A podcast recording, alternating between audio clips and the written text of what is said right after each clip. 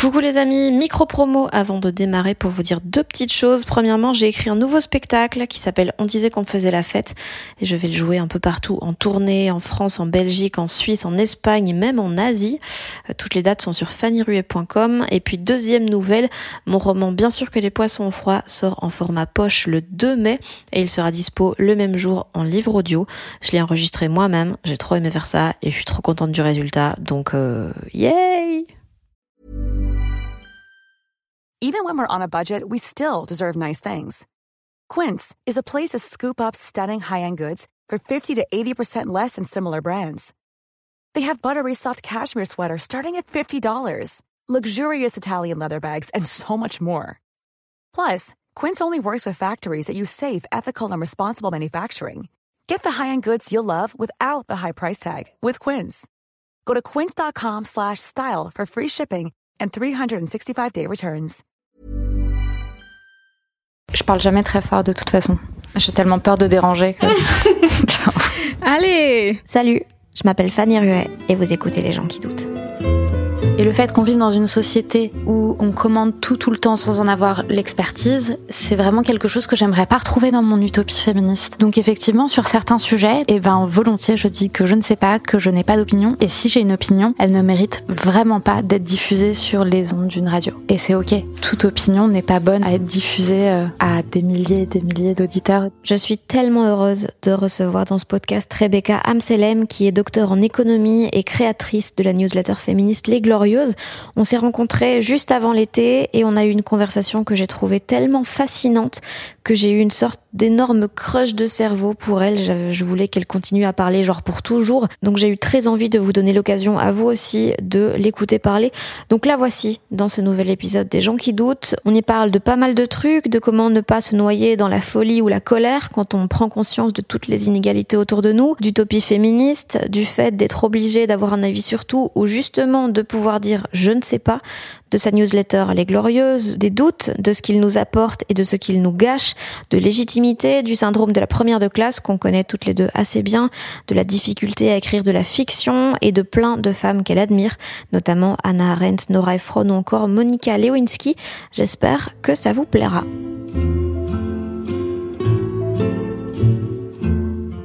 Cet été, t'as fait euh, un spin-off? Genre des glorieuses avec euh, ou ces gens des auteurs ou des meufs euh, d'un peu partout qui parlaient du doute. Pourquoi t'as choisi cette euh, thématique là Pour éviter de devenir folle.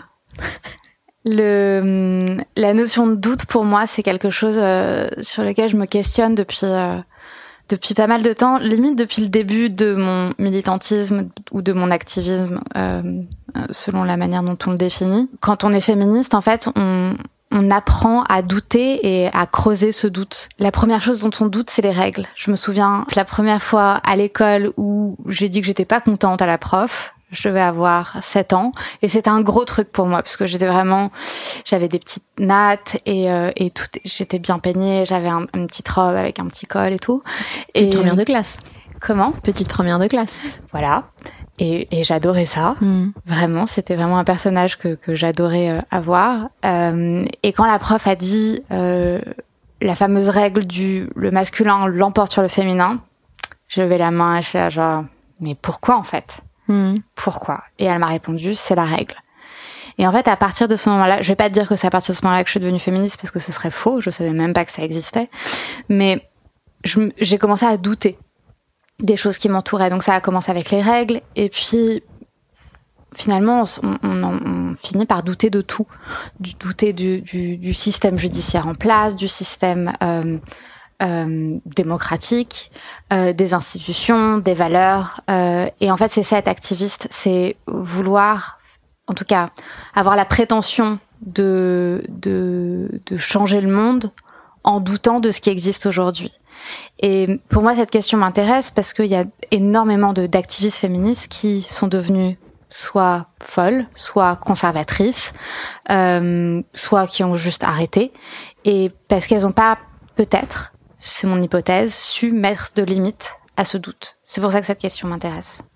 Et comment on sait quand il faut mettre des limites et où il faut les mettre?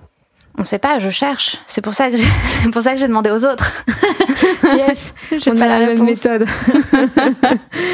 euh, ok, et t'as appris quoi?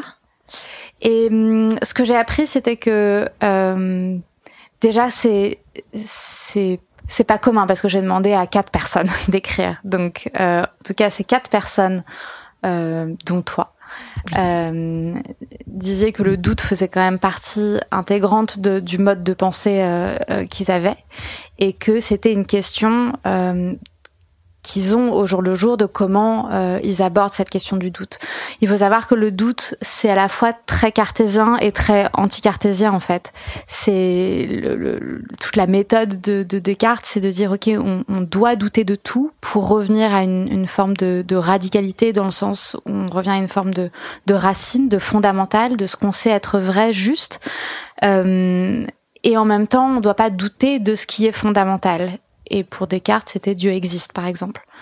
Donc c'est c'est assez étrange en fait ce, ce, ce rapport au doute. C'est à la fois très présent dans notre société et en même temps quand on voit le l'éclosion des fake news, des, de, de, des espèces de mensonges que nombre de personnes peuvent dire dans les médias traditionnels, on se dit que finalement euh, le doute est pas si présent que ça puisqu'il y a des personnes qui peuvent dire des, des, des mensonges énormes et en fait des mensonges ou des ou des il y, a un, il y a un terme que je trouve assez, assez marrant, c'est que les gens parlent de contre-vérité, par exemple, aujourd'hui. De contre-vérité Voilà. Donc, pour moi, il y a des choses qui sont vraies, il y a des choses qui sont fausses. Il n'y a pas de contre-vérité. Mais c'est un terme qui est employé, notamment euh, depuis que Trump euh, a accédé à la présidence des États-Unis, où il se permettait de d'avoir des, des phrases qui étaient vraiment fausses, et on appelle ça des, non pas des choses fausses, mais des contre-vérités. Et en fait, pour moi, c'est hyper important de, de revenir à, à, une méthode qui est celle de, de, douter pour questionner, pour remettre en cause et pour proposer quelque chose qui serait finalement plus égalitaire. Et euh, comment tu fixes ce qui est fondamental? Ben, C'est toute la question. C'est toute la question en fait, parce que chacun euh, fixe lui-même ce qui est fondamental. Normalement, il y a des institutions qui permettent de le fixer. Euh, il y a la science, mais aujourd'hui, finalement, en fait, tout est une affaire de croyance. Il y a des personnes qui croient pas, par exemple, en la science, qui croient pas dans les vaccins ou qui croient pas euh, dans les avancées scientifiques.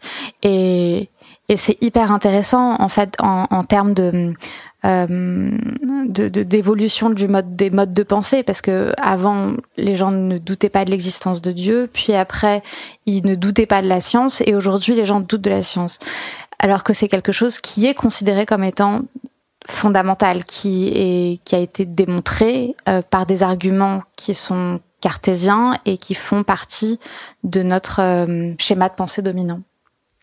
Et toi, comment t'as cherché ce qui était fondamental pour toi? Je le cherche tous les jours, mais c'est c'est plutôt euh, comment je me suis mise à penser qu'il fallait que je recherche ce qui était fondamental. Euh, c'est c'est tout mon activisme en fait. C'est une cure cet activisme pour moi. C'est de me dire, euh, je vais chercher euh, chaque jour finalement. Je, je, je, déjà, je vais surtout pas me limiter sur le fait de douter, ce qui rejoint ce qu'on a dit euh, au début. Et à partir du moment où je trouve quelque chose de, fondamental, je le chéris en fait. C'est trop bien. Et le doute pour moi, c'est un élément fondamental de mon mode de pensée. Et là, t'as solution, je suppose, euh, temporaire pour pas devenir folle, c'est quoi? C'est de poser de plein de questions à plein de monde sur la question du doute. Euh, écoute, c'est marrant parce que j'interviewais euh, euh, une philosophe ce matin, Geneviève Fraisse, donc je lui posais évidemment cette question. Euh, et elle m'a dit, pour ne pas devenir folle, il faut structurer ton cerveau comme un appartement et mettre en face de la chambre doute la chambre passion. Et dès lors que tu es passionné par ce que tu fais, même si tu doutes, tu vas pas devenir folle. Ouais, ça peut mener à des trucs un peu chauds, ça, quand même. Ouais, ouais. Je dis pas que c'est ma solution, c'est sa solution. ok. Et sinon, je prends des vacances. Je prends des vacances du doute. Ah ouais? Ah ouais, complètement. Comment? Bah là, en vacances, euh, bah, je vais pas forcément parler de féminisme, par exemple. Je vais pas forcément lire des choses sur le féminisme. Je vais juste euh, être au bord de la piscine et, euh, et boire un spritz et, et discuter de la dernière vidéo YouTube. La dernière vidéo YouTube. Tu parles comme une daronne un peu. Mais j'ai 105 ans, c'est ce que je te dis. je sais même pas si ça existe une dernière vidéo YouTube. Le dernier clip de MTV. yes. ok. Ok. Euh, c'est quoi ta ton questionnement du moment? Moi, j'ai souvent genre un truc qui m'obsède pendant un mois ou deux un, truc euh, où je me dis putain ça faut que je travaille dessus ou faut que je réfléchisse genre mon rapport à la solitude mon rapport au temps enfin tu vois un truc comme ça qui m'obsède un peu quelques mois hmm. est-ce que toi là t'as un truc euh... Euh, ouais ce qui m'obsède en ce moment c'est quel métier je ferais si jamais je faisais pas mon métier si jamais je pouvais tout recommencer qu'est-ce que je ferais ah donc euh, recommencer c'est pas maintenant si je devais changer. Ouais c'est si je pouvais recommencer. Ok. Est-ce que je ferais les mêmes études? Est-ce que je ferais quelque chose de différent? Je sais pas, je me dis, euh, genre, quelle aurait été ma vie si jamais j'avais pas fait euh, Sciences Po, si j'avais pas fait de, de, de, doctorat d'économie et je, me dis si j'avais euh, choisi philo. En fait, je voulais pas faire Sciences Po, moi là-bas, je voulais faire de l'histoire de l'art. Et je me dis, bah, en fait, ça se trouve, ça aurait été trop. Enfin, ma vie, elle aurait été complètement différente. Mais en même temps, est-ce qu'elle aurait été si différente que ça? Je sais pas. Et en fait, mon questionnement, ce serait plutôt, bah, euh, même si on fait d'autres choix, euh, peut-être qu'on tend vers la même chose. Franchement, demain, j'y penserai plus, quoi. J'espère. Parce qu'elle est un peu relou, cette question. Ok. Mais pourquoi elle est relou? Parce que, enfin, parce que d'un côté, tu peux rien changer, donc oui, c'est un peu. Oui, voilà, ça sert à rien, ça, te, ça te fait pas avancer. Et moi, j'ai ce, ce, cette obsession sur le fait d'avancer intellectuellement, de, de, de, réfléchir à toujours plus, toujours. Euh, je sais pas. Comment euh, ça s'est fait le lancement des Glorieuses? Est-ce que c'était il y a 1000 ans? C'était il y a 1000 ans. C'était il y a 7 ans. 6 ans, pardon. C'est la septième année. Ok. Ça s'est fait parce que euh, J'étais en dernière année de thèse et je voulais faire un projet qui était différent de ma thèse. Ta thèse qui était sur euh, les... Ouais, les modèles économiques des musées. Donc mhm. pas vraiment... Euh, euh, c'était pas du tout lié au féminisme, mais en fait en dernière année de thèse, on commence à écrire, donc on est très solitaire, contrairement aux années précédentes où euh, on donne des cours, enfin on reste solitaire, mais on donne des cours, on participe à des, des travaux de, de recherche en groupe. Euh, en tout cas, il y a plus de mise en commun, il y a plus de moments de partage pendant les, premières années. Mais la dernière année, il faut écrire à un moment donné, quoi. En France, en tout cas. Contrairement, par exemple, si on fait sa thèse en Angleterre, euh, on écrit un petit peu euh, tous les ans, ce qui est en fait bien mieux Mhm. Mais bon, c'est un autre sujet. Et, et, donc en fait, cette solitude me stressait énormément. Enfin, le, même pas cette solitude, mais avant même que j'y sois, c'était une question qui me stressait. De passer ma vie euh, toute seule à la bibliothèque, de parler à personne. Dans les faits, c'est évidemment pas comme ça que ça s'est fait, mais c'était quelque chose qui me stressait. Et donc, je voulais euh, euh, avoir un projet qui me raccroche au monde parce qu'il y a ce cet euh, cet élément euh, quand on fait une thèse c'est que on est on est hors du monde, on est hors des problématiques actuelles. On est le monde de la recherche, c'est sauf si on travaille sur des, sujets ou des, objets de recherche qui sont euh, ancrés dans le, la vie de tous les jours. Sinon, on peut très rapidement euh, ne pas savoir ce qui se passe dans le monde et c'est complètement ok. Et moi, c'était quelque chose qui me stressait. Et donc, je voulais un projet en fait, avoir un projet pour euh, me raccrocher au quotidien à l'actualité. Et en même temps, j'arrêtais pas de, je lisais beaucoup de choses sur le féminisme et notamment grâce euh, à la personne avec qui j'étais à l'époque. Lui était euh, américain et et en fait, il, lisait énormément de presse américaine et c'est lui qui m'a introduit à, à, à, à, tous ces articles qui s'écrivaient sur euh, le féminisme. Et c'était, je pense, il y a euh, 7, 7 ans, un comme ça, 7, 8 ans. Et en France, je voyais pas ces, ces choses-là. En français, je voyais pas ces, ces articles-là. Euh, quand on parlait de féminisme, on parlait de des quatre nanas qui euh, allaient euh, place de la République pour euh, demander je sais pas quoi. Mais il n'y avait pas du tout une la dimension culturelle du féminisme et n'existait pas du tout en France. Et en fait, moi, ça m'intéressait de, de voir si jamais il existait une euh, s'il existait une, une, culture féministe française possible qui soit différente de la culture politique. Euh, et, et donc c'est comme ça que qu'est née l'idée de faire une newsletter, c'était de garder un, un, un, lien et de livrer un espèce de, de témoignage de mon éducation féministe. Et t'entends quoi par euh, féminisme et euh, en dehors de la politique? Euh, bah, de, de, la littérature, de euh, l'art, euh, de, en fait, en dehors de la politique, j'utilisais le mot politique au sens de de revendication politique, de mouvement politique, de campagne politique pour faire avancer les droits euh, et la législation euh, sur les droits des femmes. Ok. Euh, et quand tu euh, quand tu disais que ça te faisait peur, ce, ce, côté très solitaire à écrire et tout, finalement, quand t'as été dedans, ça t'a plu? Ah mais euh, complètement. Et puis de toute façon, je suis complètement pleine de paradoxes. C'est mon métier que je fais aujourd'hui. Enfin, c'est je j'écris. Je, Et puis quand je suis avec du monde, ça m'angoisse. Donc. Euh... Mais tu penses que c'est la conséquence ou que en fait t'as toujours aimé ça, mais c'est juste t'as jamais osé le faire? Euh, C'est alors euh, petit moment classe. Je me permets de citer Camus. Ah mais. je, je pensais qu'il arriverait plus tard, mais vas-y. Généralement, il y a Duras et Camus et Nora Ephron.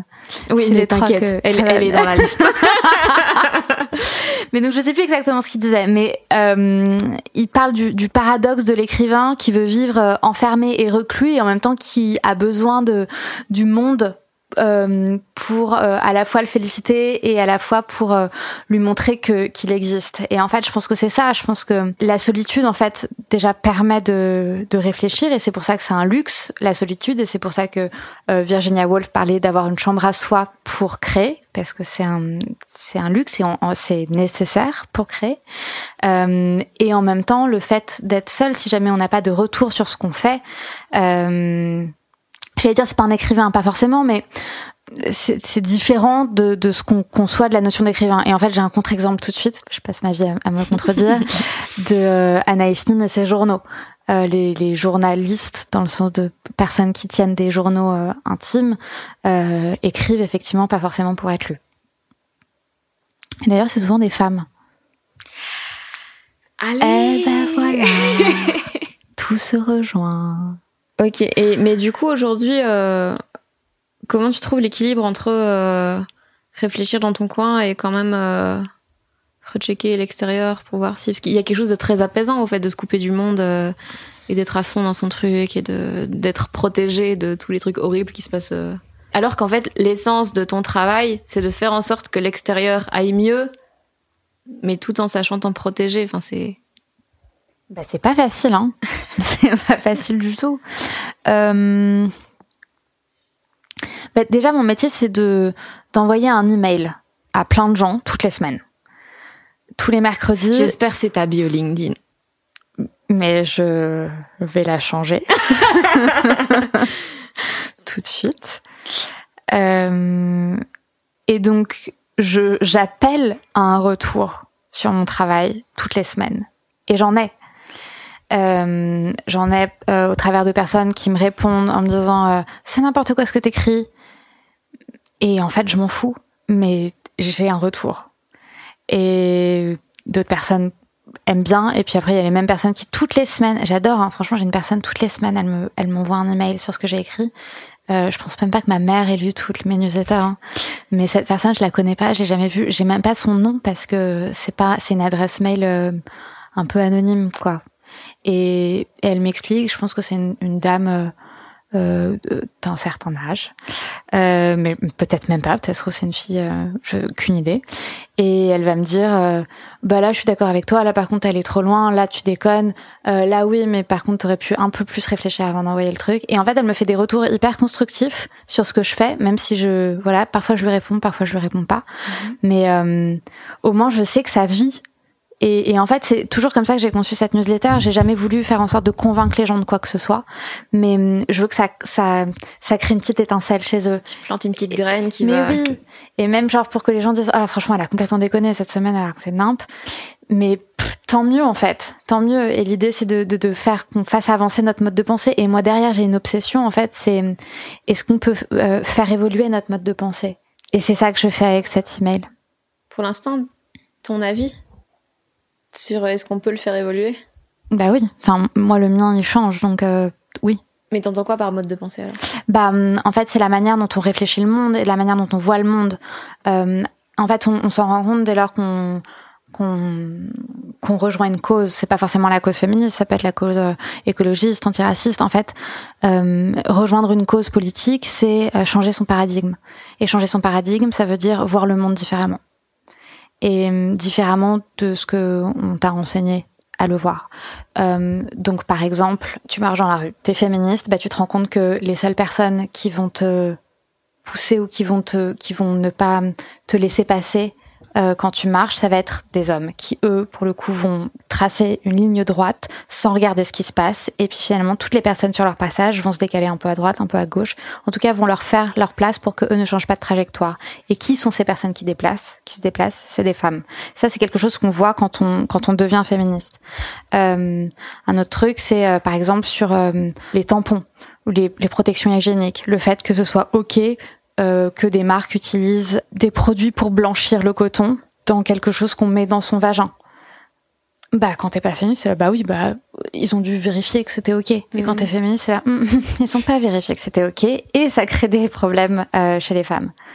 Et, et en fait, c'est ça qui m'intéresse. C'est si jamais on l'a fait une fois, combien de fois on peut le faire? Et est-ce qu'on peut le faire sur tout Est-ce qu'on a intérêt à le faire sur tout Je sais pas. Tu, mais tu, ouais, tu vas, on en revient au fait de devenir fou. Ouais, je sais pas. Pour moi, c'est pas devenir fou ça.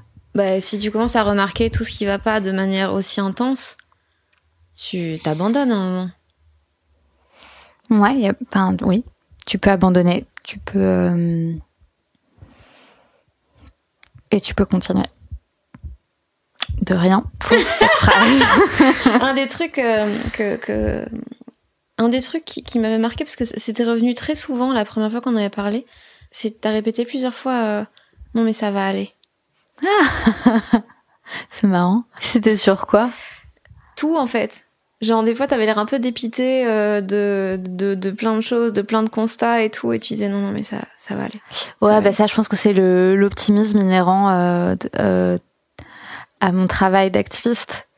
Euh, effectivement ça va pas et mon métier c'est de constater- de ce, qui va pas et de faire en sorte que ça change.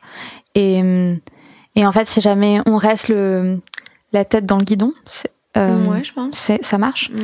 Euh, je suis très nulle en expression, donc euh, je les utilise pas forcément à bon escient. Donc quand on a la tête dans le guidon, on peut très vite être démoralisé quand on est une activiste féministe, parce que c'est ce que tu disais, on se rend compte de tout ce qui va pas. Et quand on se rend compte de tout ce qui va pas, on déprime. Et moi, mon mon petit secret pour ne pas déprimer, c'est effectivement de me dire que c'est temporaire c'est temporaire et, et les sociétés, la manière dont les sociétés sont conçues, elles, euh, ça reste dans une, une temporalité euh, circonscrite. Et donc oui, ça va aller. Aujourd'hui, ça va pas, mais ça va aller. Et en fait, c'est quelque chose que je me dis très souvent. C'est mon petit secret. je vous le donne. Question méga con, hein, mais euh, comment tu trouves l'énergie de défendre des choses quand tu sais que autant de gens vont, sur base de rien, vouloir te déglinguer C'est genre. Euh, mais alors déjà, un, je suis épuisée. Quoique là, on est en septembre, je reviens de vacances, je suis pas épuisée. Mais dans deux semaines, je serai épuisée. Et je me protège beaucoup aussi. Je me protège énormément. Je lis pas, euh, je lis pas ce que les gens disent sur euh, les réseaux sociaux. Euh, et sinon, en fait, c'est un petit côté excitant aussi de se dire que, en fait, on est, on, c'est un rapport de pouvoir constant et c'est de se dire, bah, en fait, qui va gagner, qui va faire en sorte de, de convaincre à ce moment-là. Et, et en fait, c'est le jeu. C'est le jeu de, des conservateurs contre les progressistes, des masculinistes contre les féministes. En fait, on est là pour convaincre et, et on est en train de convaincre une très grande majorité de personnes. On n'y est pas encore, mais on est en train de le faire. Et donc, en fait, quand il y a des, des, des, personnes qui, effectivement, euh, essayent de, de me, nous déglinguer euh, de manière plus générale, en fait, je me dis que ça fonctionne. Et en fait, ça me fait penser à une anecdote que ma mère m'a rappelée. Peut-être que j'en ai déjà parlé, je sais plus. Euh, C'était au tout début des Glorieuses, euh, donc en 2015, je crois, 2016. Et on marchait dans la rue et il y a un type qui euh, qui passe et qui et qui dit ah c'est le féministe Et, euh, et ma mère, méga choquée, elle me dit, mais c'est comment ça, ce type, il, il ose se faire ça et tout. Et apparemment, je l'aurais dit parce que je m'en souviens pas. Non, mais attends, c'est trop bien parce que ça veut dire qu'il connaît le mot féministe. et, euh, et en fait, c'est ça, quand il y a, quand il y a une, une résistance, ça veut dire qu'il y a une action qui fonctionne. C'est comme ça que je le vois. Et donc, en fait, plus il y a de résistance, plus ça veut dire qu'il y a d'action qui fonctionne. Et le tout, c'est de faire en sorte d'être suffisamment résistante pour faire en sorte de fonctionner. Et que notre paradigme soit le paradigme qui soit en place. Donc c'est à qui va s'épuiser en premier? Euh... Ouais, bah oui. Et puis c'est des cycles en fait. Mm. Et puis il y en aura d'autres. Mais là, en fait, t'as une génération de féministes de ouf. Que ce soit en Belgique ou en France ou en Suisse, enfin dans les, les pays francophones, il n'y a jamais eu autant de, de féministes, et notamment euh, chez les jeunes. euh... 105 ans, bonjour Mais tu vois, les nanas qui ont 14, 15 ans. Euh, Putain, mais cette génération. Elle, est, elle est incroyable. Ils vont kicker des culs. Oh elle mon Dieu. est incroyable. Je trouve ça trop bien. Mm. Enfin, franchement, quand ça va pas, je, je, je les vois. je me dis, oh. Enfin, la, la, relève est là. Et, euh, et quand j'en discute avec d'autres féministes qui ont euh, 60, 70 ans, euh, enfin, elles disaient la même chose avec nous, quoi. Mm. Donc, euh, je trouve ça trop bien. Et puis elles vont beaucoup plus loin, elles acceptent beaucoup moins de choses, elles sont beaucoup plus radicales, et tant mieux en fait. Donc, euh, pff, on est beaucoup trop nombreuses. C'est à la fois une question euh, qui est valable pour euh, le mouvement de manière générale, mais aussi pour la newsletter, que quand tu crées ton média ou quand tu crées un, une opposition, tu dois t'inventer toi-même ta légitimité. Comment tu as abordé ça? Bah, je suis pas tout à fait encore arrivée. Bébé chat. C'est intense. euh... Bah en fait, le, la légitimité, de toute façon, c'est jamais toi qui te la donne. Ça n'a pas de sens. La légitimité, ça vient de, de, de c'est quelqu'un d'autre qui te la donne. -hmm. Donc euh, moi, c'est euh, c'est quelqu'un qui s'inscrit à la newsletter, qui décide de pas de se désabonner. C'est pour ça qu'à chaque désabonnement, franchement, j'ai vraiment mon petit cœur qui se serre, quoi. Mmh. Mais sauf que quand il y a autant de lecteurs, bah il y a autant de lectrices plutôt. Euh, bah, il y a y a pas mal de désabonnements. Enfin, c'est c'est logique et donc c'est. Mais à chaque fois, hein, toutes les semaines, euh, quand je vois genre euh, les 20-30 personnes qui se désabonnent, je suis genre, pas cool les gars.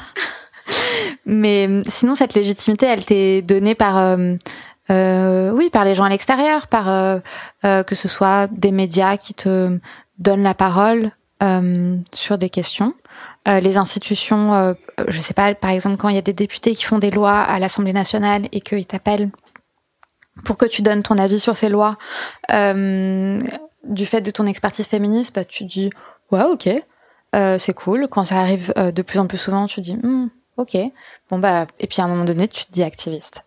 Euh, parce que toi, tu as décidé que c'était de cette manière-là que euh, on te donnait la légitimité. Et en fait, moi, je crois beaucoup dans les institutions publiques, et donc je pense que c'est pour ça que, en tout cas, c'est de là que je euh, tire ma légitimité.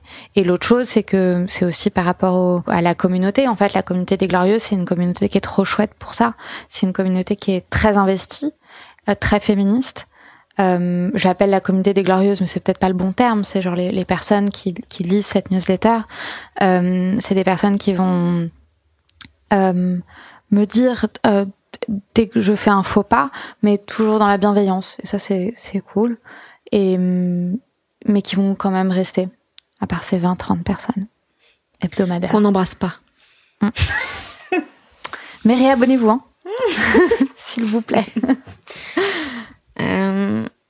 Euh, tu te rappelles de la première fois que tu as entendu le mot féminisme?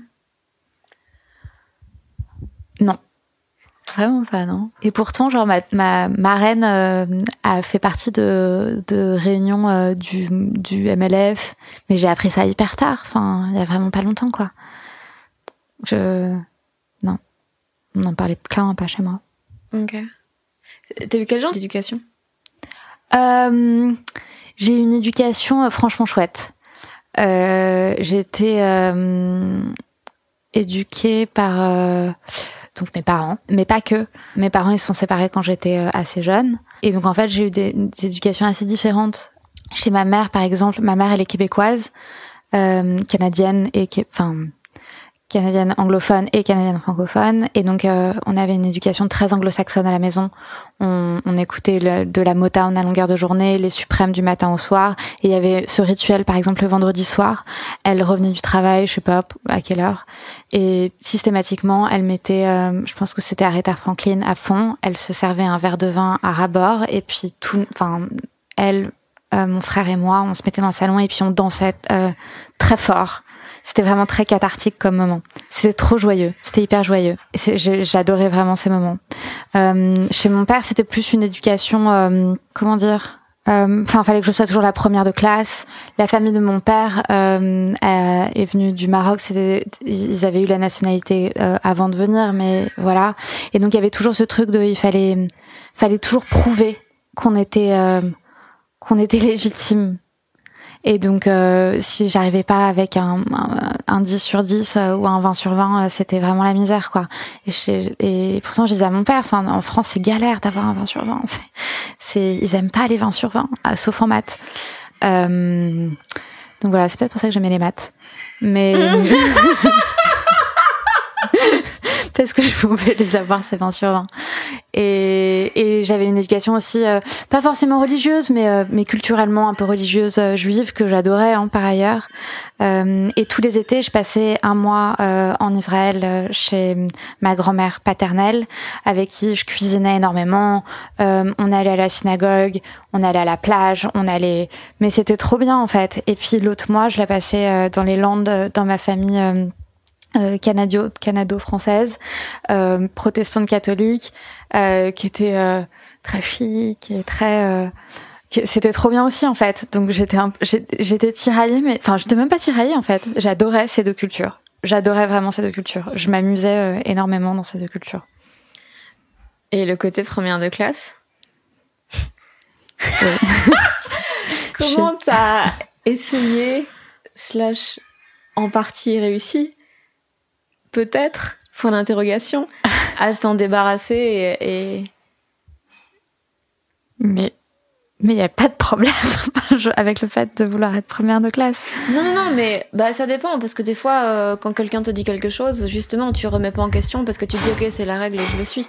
Donc comment est-ce que tu as réussi à t'émanciper de ça et à te dire que euh, ce qui est attendu de toi, euh, bah, tu dois le faire. Si on te demande quelque chose, tu dois dire oui, tu dois pas dire non. Alors en vrai, euh, je pense que euh, à partir du moment où j'ai eu mon doctorat, je me suis dit c'est ok.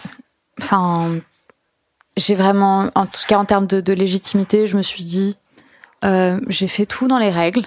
Mm-hmm. Je suis allée au bout de du système scolaire. Euh, ah, c'est le bout du bout. De... bah, je sais pas, j'essaye de, de mettre, euh, j'essaye de l'expliquer, mais je me suis, en fait, je me suis jamais, enfin, je l'ai jamais expliqué comme ça parce que j'ai pas fait mon doctorat pour ça. Je l'ai fait parce que cette question m'intéressait et c'était le, le, moyen le plus, enfin, c'était le seul moyen pour que je puisse étudier cette question euh, pendant trois ans, en fait. Mmh. Euh, mais c'était un moyen plus qu'un but, mais au final, je me dis que c'est vrai que ça m'a vachement apaisé. Euh, sur ces questions-là. Et puis, je, j'ai peut-être pas le, côté première de classe, mais je, je reste très très scolaire la manière dont je travaille. Euh, enfin, je, je lis énormément avant d'écrire sur une question. Euh, je parle pas de ce que je ne connais pas. À un moment donné, genre, on, on m'avait euh, proposé d'être, euh, euh, tu sais, euh, chroniqueuse ou commentatrice sur RTL. Je pense que j'ai tenu genre deux mois après. On arrêté de m'appeler parce que j'étais genre la pire commentatrice. En fait, tous les soirs, il y a des, des sujets d'actualité qui sont pas forcément tes sujets d'expertise.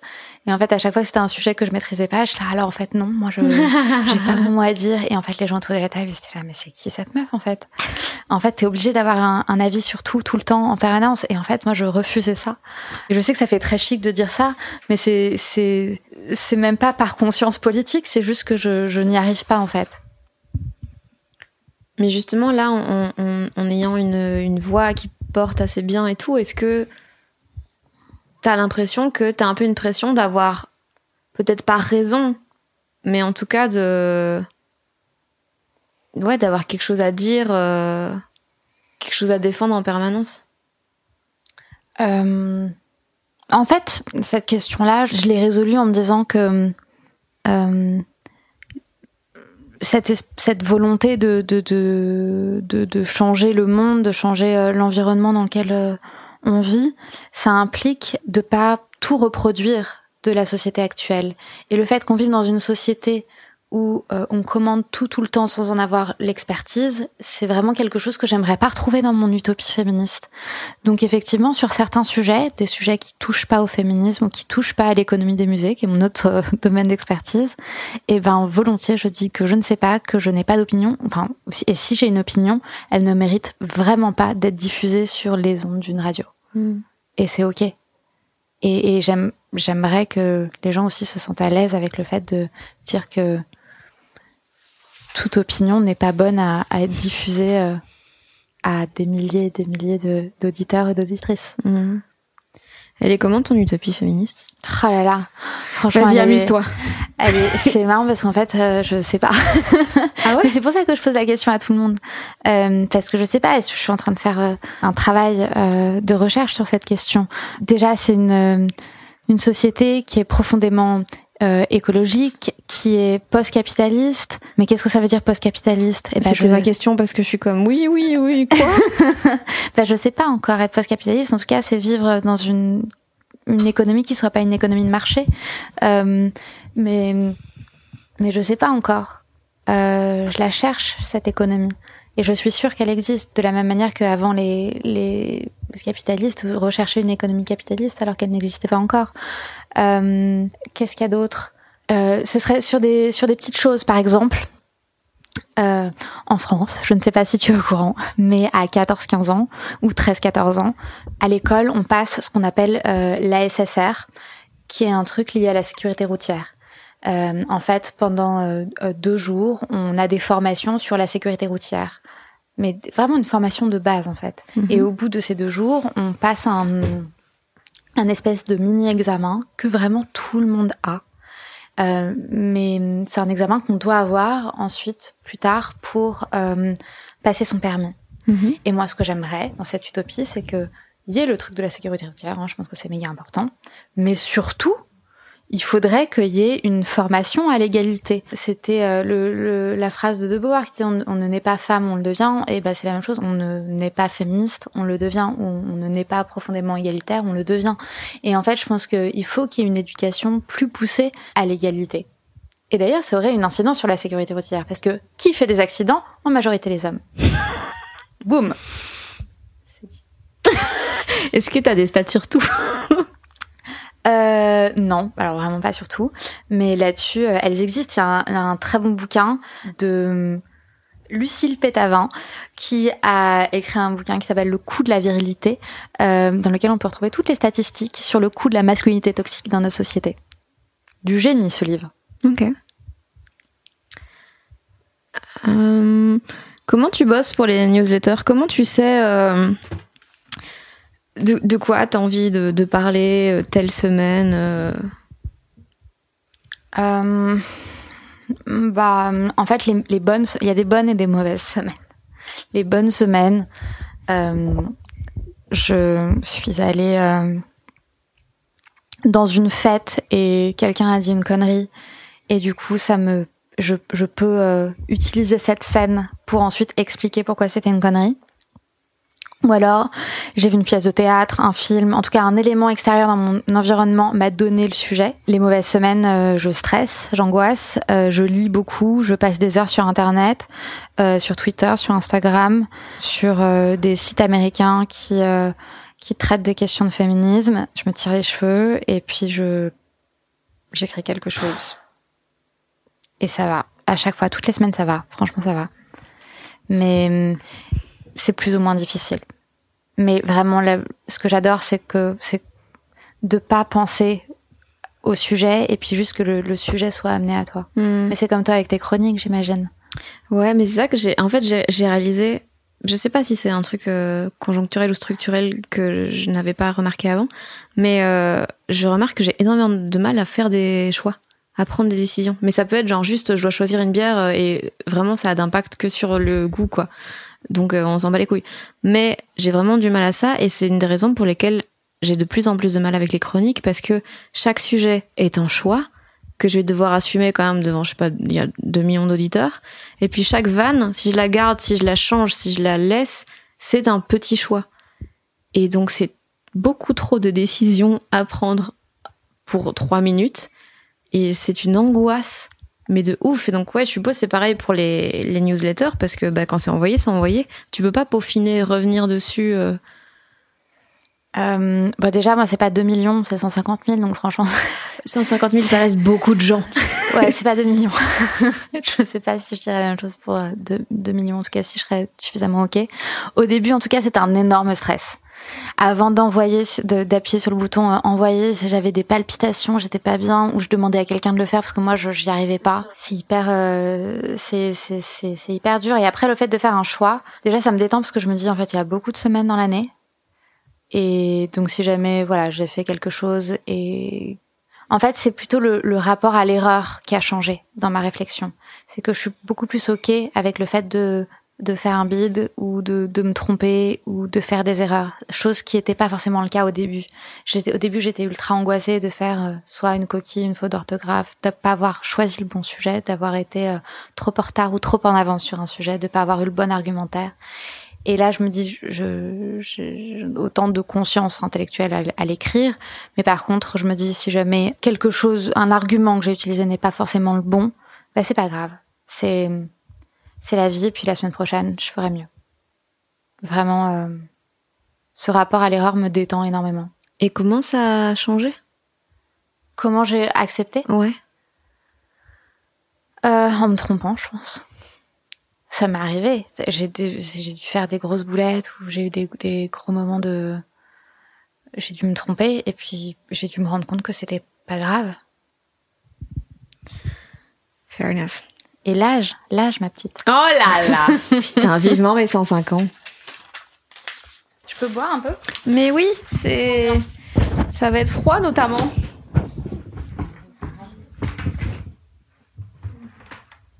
Ça va, c'est ok?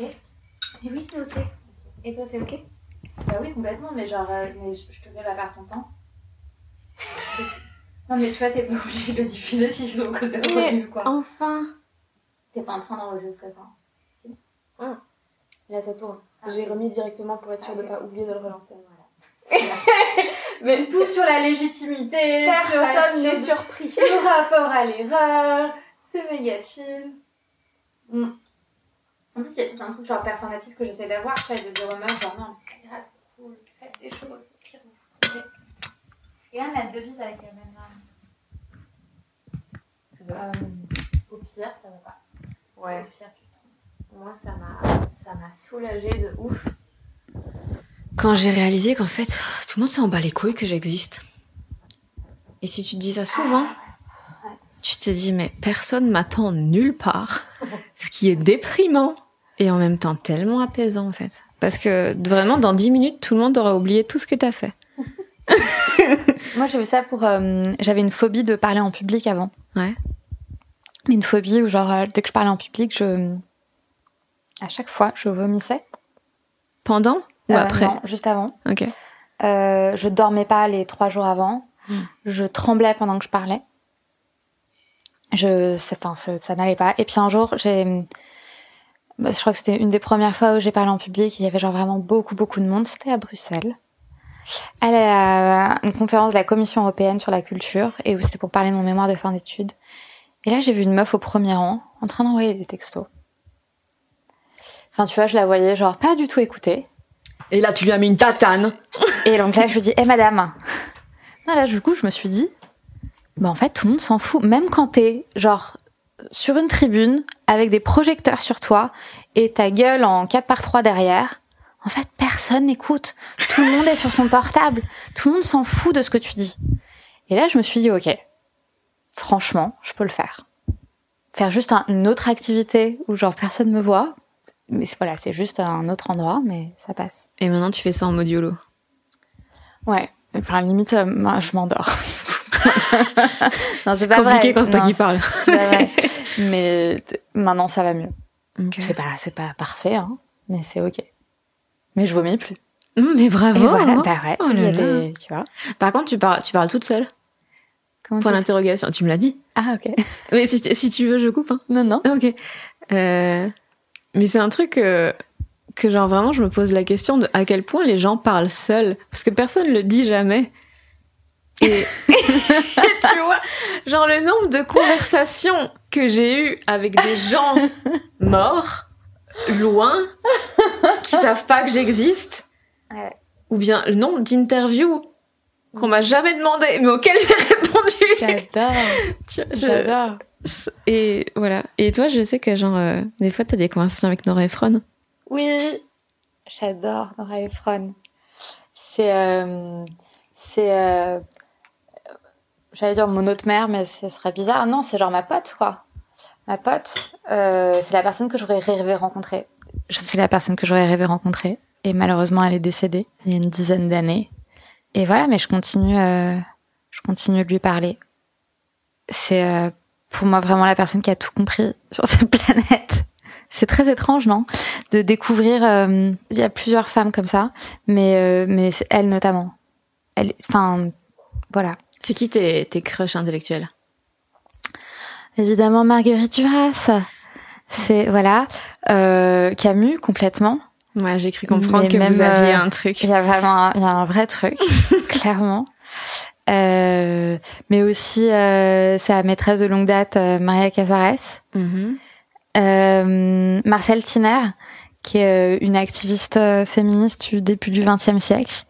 Alexandra Kollontai, qui est la première personne au monde à avoir fait passer la première loi au monde qui légalise l'avortement. C'était en Russie soviétique. Putain, et moi, tout ce que j'ai compris, c'est Colanta.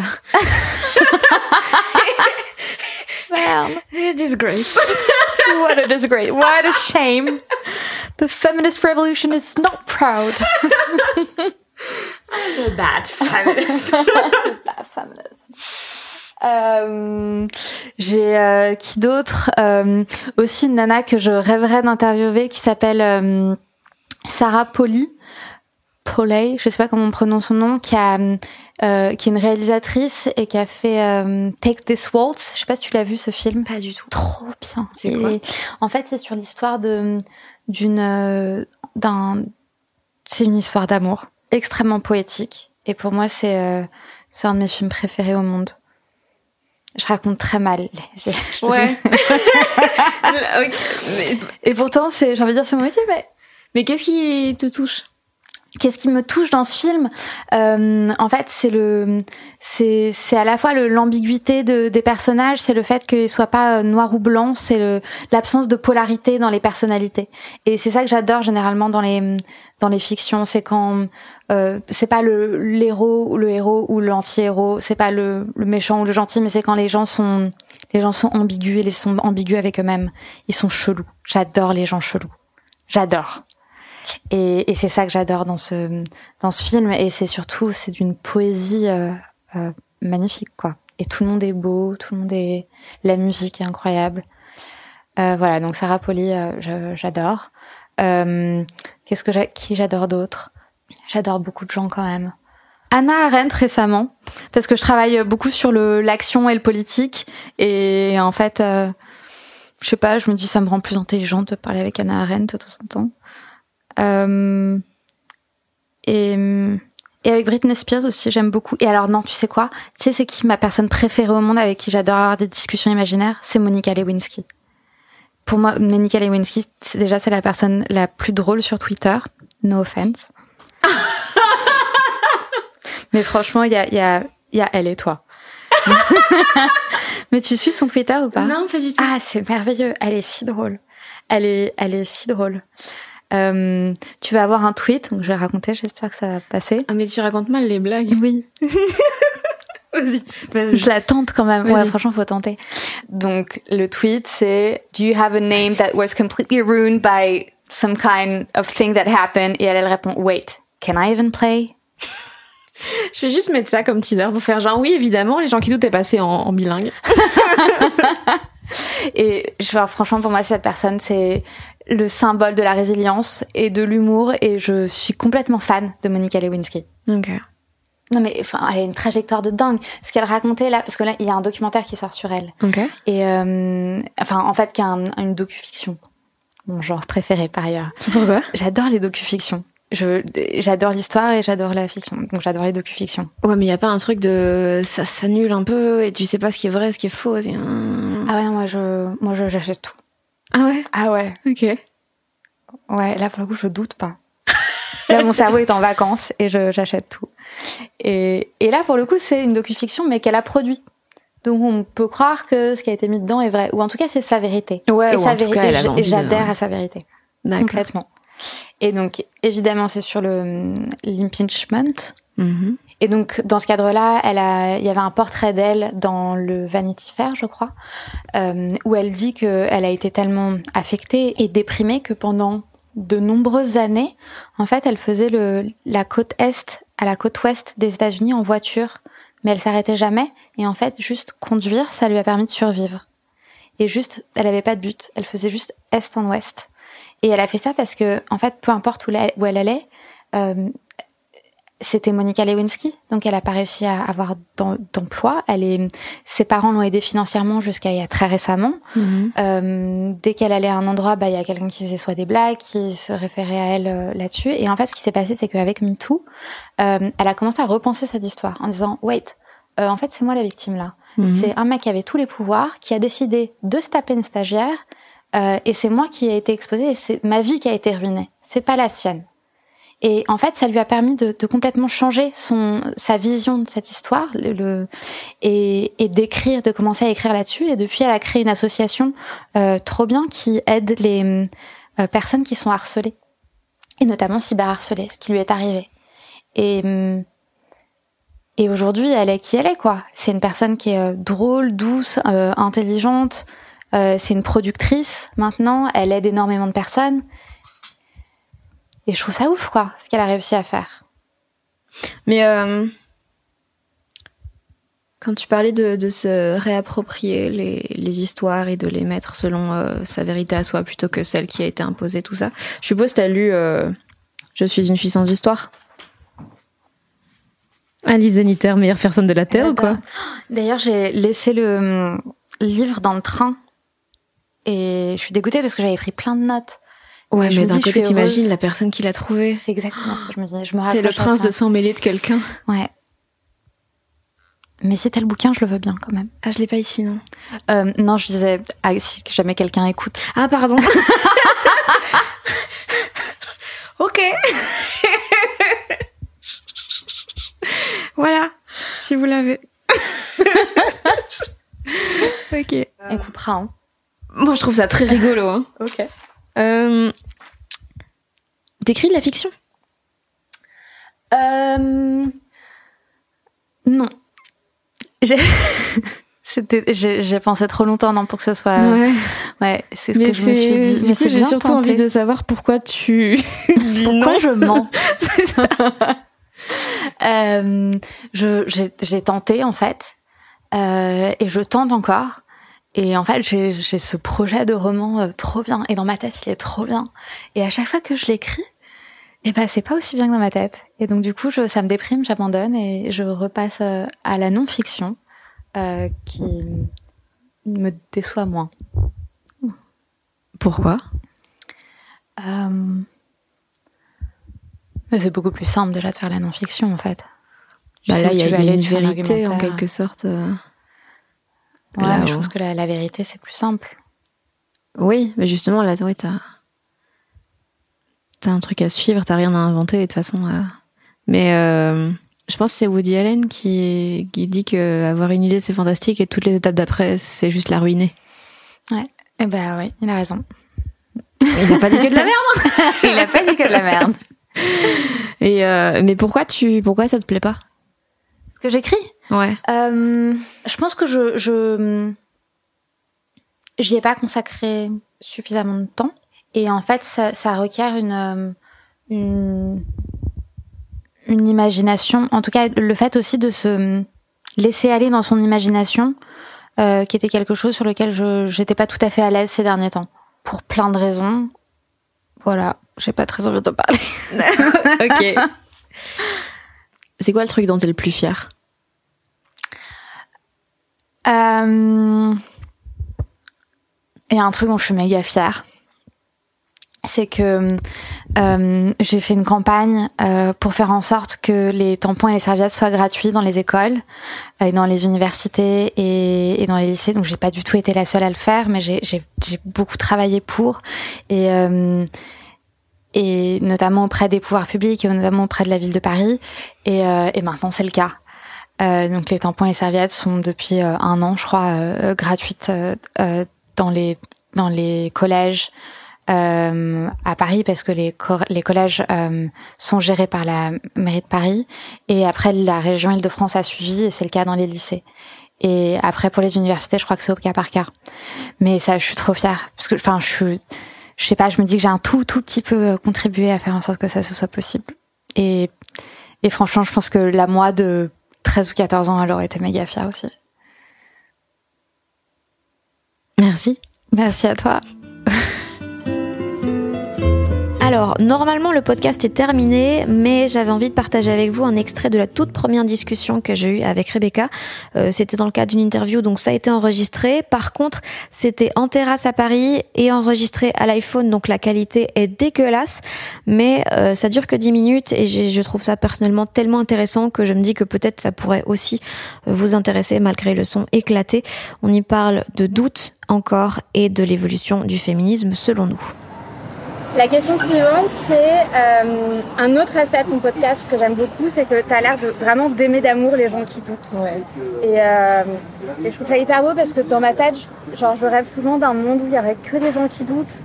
Et donc du coup, ben, on aurait tous des discussions hyper intéressantes qui seraient interminables et on se mettrait jamais d'accord sur quoi que ce soit. Et ce serait en fait trop bien de pas se mettre d'accord sur quoi que ce soit, mais qu'on se respecte tous, quoi.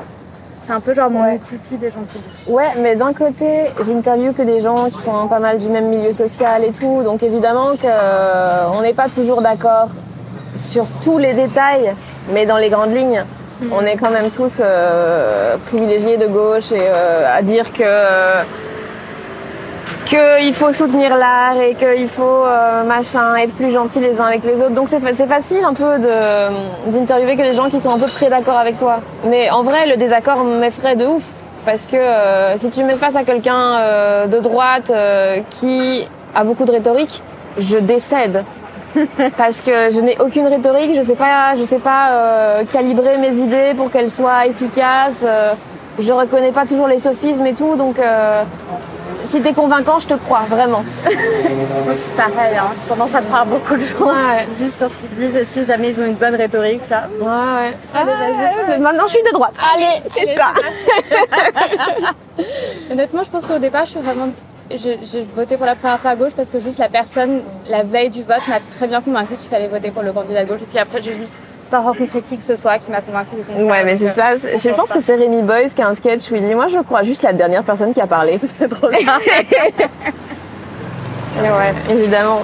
Mais donc, euh, oui, ben ouais, c'est. Voilà, je sais plus ce que je voulais dire. Et pourquoi t'aimes autant les doutent Qu'est-ce qui Qu'est-ce que t'aimes dans le doute Bah, c'est rassurant en fait. De... c'est rassurant? En fait, c'est une séance de psychanalyse en même temps. Ah, écoute, je savais que ma psy préparait un mauvais coup. Et voilà. Euh, parce que c'est rassurant, parce que si tu doutes, ça veut dire qu'il n'y a aucune vérité arrêtée, ça veut dire que tu as le droit de changer d'avis, ça veut dire que tu as le droit de faire des erreurs, euh, et que c'est normal, et que ça fait partie du processus, et que... Euh, et en fait, ouais, tout est dédramatisé, parce que si tu n'arrives pas à la vérité, c'est pas grave, tu, tu, feras plus tard en fait. Juste tu fais ton petit chemin, et, et, ouais, c'est hyper rassurant. De... Moi j'aime bien le fait de ne pas pouvoir me tromper. Euh, enfin, de pouvoir ne. Il y a beaucoup trop de négations dans ma phrase, je me suis perdue. Mais euh... la possibilité de pouvoir te tromper. Ouais. Et et c'est pas trop accepté pour l'instant. Euh, toujours des, des, des, avis super binaires. Euh, tout est très manichéen. Et, enfin, c'est pour ça que je dis jamais rien d'engagé, vraiment très très directement sur mes réseaux ou dans les spectacles ou quoi, parce que j'ai pas d'avis euh, tranché. Euh, la vérité est toujours un peu au milieu, mais quand tu dis ça, les gens ils trouvent que, que t'es pas assez, que un peu t'es un froussard quoi, ce qui est vrai. Mm. Mais c'est surtout que c'est jamais bien d'avoir des idées trop arrêtées sur les choses. C'est et alors là, je vais un peu me la péter. Vas-y. Mais j'ai la référence. c'est Camus qui parlait de, du courage de l'équilibre radical, le courage de l'équilibre surtout. C'est dans quoi? C'est euh, dans un article de presse, j'ai la référence dans une de mes newsletters et, et c'est hyper beau ce qu'il dit. Il dit qu'en fait c'est extrêmement simple justement de rentrer dans un dans, dans l'antagonisme et, et, dans le manichéisme et, euh, et, en fait ce qui est beaucoup plus dur c'est justement de d'avoir d'être suffisamment empathique pour comprendre déjà les deux, mmh. les deux côtés et d'exposer ça sans prendre forcément parti pour un côté ou pour un autre. Ouais. Et c'était hyper beau et en plus c'était, euh, je crois qu'il a publié ça euh, en, je crois 62, enfin c'était au moment où Sartre était hyper engagé et, et lui du coup vu qu'il n'était pas engagé, on avait tendance à dire qu'il était à droite alors ouais. qu'il n'était pas du tout. Enfin c'est juste que lui en fait son, son schéma de pensée c'est de réfléchir et c'était d'essayer d'aller toujours un peu plus loin et justement pas avoir une opinion tranchée. Euh, et, et en fait, ça, je l'ai découvert il y a pas longtemps et ça me fait vachement réfléchir sur moi, mon engagement, sur, euh, sur le fait que j'ai vachement des opinions arrêtées parce qu'on nous demande d'avoir des opinions arrêtées. Est-ce que vous êtes pour ou contre Et tu réponds et t'as le journaliste qui dit non, mais est-ce que vous êtes oui ou non, pour ou contre Et en fait, il y a un moment donné, c'est tu réponds, tu flanches quoi. Ah bah évidemment forcément tu réponds pas.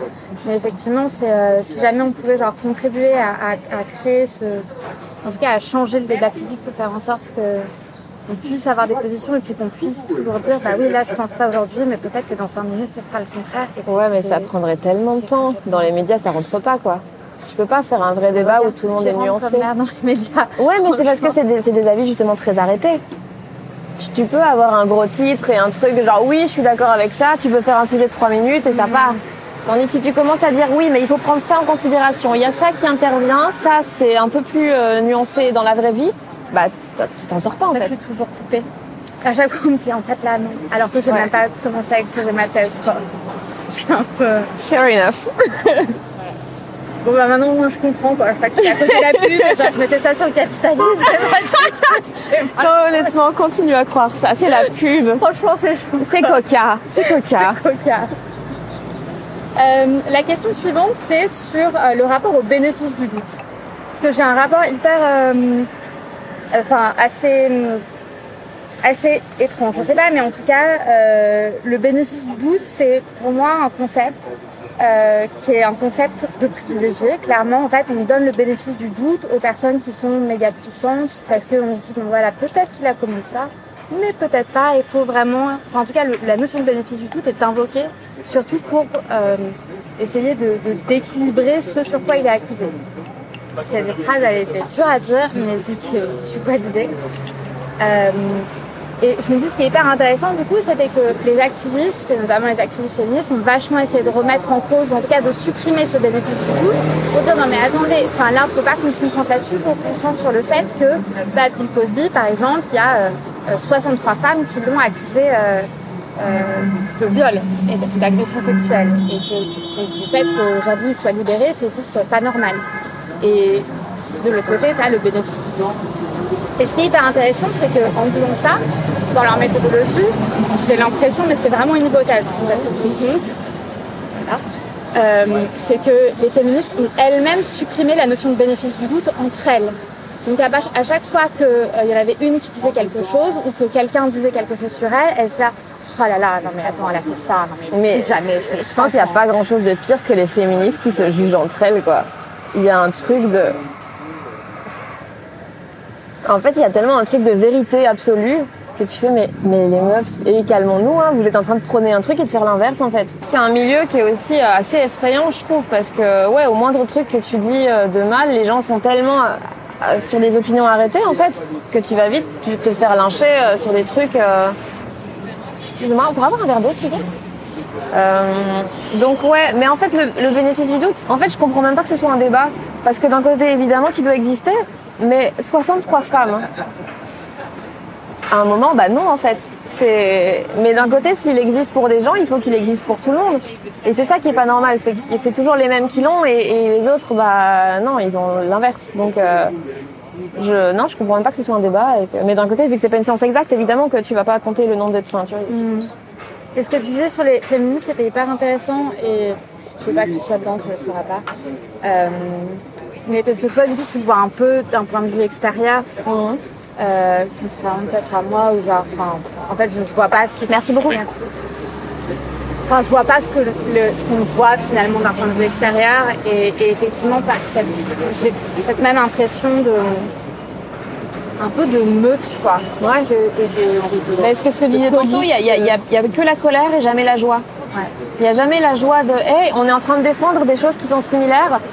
On n'est pas d'accord sur tout, on n'est pas d'accord sur la façon de le faire, euh, mais on a quand même des valeurs qui sont euh, similaires et genre le fait qu'il y ait des, des gens qui soient pour les droits gays mais pas les droits trans, tu fais mais les gars, mais c'est À quel moment vous avez vrillé quoi Ça n'a pas de sens et, et je pense, vu que toutes les luttes convergent vers le même truc. Je pense que si t'es antiracisme, t'es- aussi pour le droit, euh, t'es aussi féministe, t'es aussi euh, pour les, les droits des personnes LGBT. C'est- juste la même chose, le droit de pouvoir exister.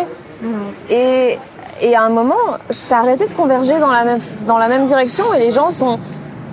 Genre, ils ont choisi leur bataille et ils sont allés très très fort là-dedans, quitte à se mettre des œillères de ouf pour le reste. Et tu dis, mais les gars, repense à l'essence de ce que tu ressens et à la valeur qu'il y a derrière plutôt qu'au au combat en lui-même. Et tu te rendras compte qu'en fait, tu soutiens beaucoup plus de choses que ça et que tu es contre beaucoup moins de choses que ce que tu penses. Quoi. Et c'est ça qui est assez compliqué en fait. C'est ouais, c'est très austère comme milieu. En fait, ce que mon hypothèse là-dessus, c'est que contrairement peut-être à d'autres mouvements politiques, le, mouvement féministe rejette d'emblée la notion d'hierarchie, par exemple. Et donc, du coup, là où d'autres mouvements politiques, soit des mouvements de gauche, mais surtout des mouvements de droite, à partir du moment assez rapidement, on va converger vers une espèce de pensée dominante qui va du coup asseoir sa puissance en, mettant son chef à la tête du mouvement. Et alors, vu que le, féminisme euh, euh, rejette cette notion-là de pouvoir, de hiérarchie, etc., elle ne veut pas forcément accepter qu'elles aient une chef, là où dans d'autres mouvements, ils en acceptent davantage. Et donc, du coup, cette notion de lutte, elle existera toujours. Donc, soit on décide de- d'utiliser son énergie à euh, se battre entre nous, soit on, on se concentre pour faire en sorte qu'il y ait genre, un nombre de plus en plus grand de personnes qui adhèrent à nos idées. Et toi, tu vois, tu vois ça évoluer comment? Euh, je sais pas. Je sais pas, en ce moment je pense que je suis hyper fatiguée donc euh, je suis pas très optimiste. Mais après vu que je suis méga optimiste, je me dis euh, en fait c'est à toi de faire le choix aussi. Soit tu décides de, de te battre contre d'autres féministes, sachant que c'est un truc que j'ai jamais fait qui m'a jamais intéressée. Moi je sais, je connais mes pensées et je, et je le dis, mais jamais je vais utiliser mon énergie comme euh, par exemple tu vois genre le, le principe de Alice Coffin qui est de jamais dire un truc euh, négatif contre une femme public bah, je l'applique. Que ce soit une, euh, à part euh, Marine Le Pen. mais, euh, mais sinon, enfin, tu vois, je vais jamais faire un truc, faire un tweet. Même si j'adore pas faire les tweets méchants. Et, et je me dis, bah voilà, toute l'énergie que j'ai, je préfère la concentrer sur essayer de penser à quoi pourrait ressembler cette utopie féministe parce que en vrai, c'est hyper égoïste, c'est juste pour éviter de déprimer, quoi. Parce que, fait, sinon, je, en fait, je pète un câble et cette année, je pense que j'ai un peu pété câble. J'ai eu un moment où je suis devenue tellement colérique que c'est, devenu ma personnalité et je, en fait, je, déteste, je peux me mettre en colère, je supporte pas les parents qui se mettent en colère. Donc, c'est vraiment un truc que je fuis le plus possible. Et, euh, et je me suis dit, en fait, il n'y a, a rien de beau qui sort de ce genre de choses, quoi. Donc je me l'applique pour moi et après, euh, enfin je sais pas, d'un point de vue macro, euh, en fait je me dis qu'on est à un vrai tournant où en fait soit ça peut devenir une pensée dominante si jamais on arrive à convaincre notamment les pouvoirs publics d'intégrer un certain nombre de choses dans leur politique publique et de normaliser ce mouvement. Et donc par exemple de dire que dans le plan de relance économique, bah, du coup on va intégrer la notion d'égalité entre les femmes et les hommes, ce qui n'est pas le cas aujourd'hui. Euh, ou alors on va continuer à être marginalisé. Euh, complètement. Et en fait, je pense que ce qui va se passer, on est peut-être un espèce d'entre-deux où on va promouvoir un espèce de féminisme. Euh, c'est Françoise Vergès qui appelle ça un féminisme civilisationnel, un féminisme blanc ou un féminisme, t'as plein de, même s'il n'y a pas que des blancs qui en font partie, mais du coup qui prône des certaines des valeurs euh, qui sont très en vogue aujourd'hui comme la laïcité, la ce genre de choses. Et, euh, et donc du coup, on va dire que bah, c'est ça le féminisme qui a gagné. Mais sauf que c'est le féminisme qui remet le moins en cause le patriarcat et qui fait le moins peur aux hommes. la frange, soit on va continuer à se taper les unes sur les autres, soit il va y avoir genre justement quelque chose de, culturellement hyper beau et tellement beau que du coup ça va ruisseler partout dans la société et tout le monde va être heureux. Ah. Objectif 2022. Franchement, je suis là. Et d'autres extraits de cette discussion sont à retrouver dans la newsletter des Glorieuses qui s'appelle Comment ne pas être exactement là où on t'attend. C'est sorti à la fin de l'été. Voilà, cette fois c'est vraiment fini. Merci beaucoup d'avoir écouté les gens qui doutent. Vous pouvez retrouver Rebecca Amselem sur Twitter et Instagram, vous inscrire à sa newsletter Les Glorieuses sur lesglorieuses.fr. Tous les liens sont évidemment dans la description. Elle a aussi sorti un bouquin qui s'appelle Les Glorieuses, chronique d'une féministe, qui est un recueil de chroniques où elle part d'expériences personnelles pour développer des réflexions engagées plus générales. Et puis n'oubliez pas évidemment de vous abonner à ce podcast. Il est dispo sur toutes les plateformes, Apple Podcast, Deezer, Spotify. Vous pouvez aussi me suivre moi sur sur les réseaux sociaux pour être sûr de ne rien manquer. Facebook, Twitter, Instagram, YouTube, Fanny Ruet. Prochain épisode dans deux semaines. Bisous Et comme d'habitude, ce podcast été mixé par l'incroyable Maxime Moitieu. Mom deserves the best, and there's no better place to shop for Mother's Day than Whole Foods Market. They're your destination for unbeatable savings, from premium gifts to show-stopping flowers and irresistible desserts. Start by saving 33% with Prime on all body care and candles. Then get a 15-stem bunch of tulips for just $9.99 each with Prime. Round out Mom's menu with festive rosé, irresistible berry chantilly cake, and more special treats. Come celebrate Mother's Day at Whole Foods Market.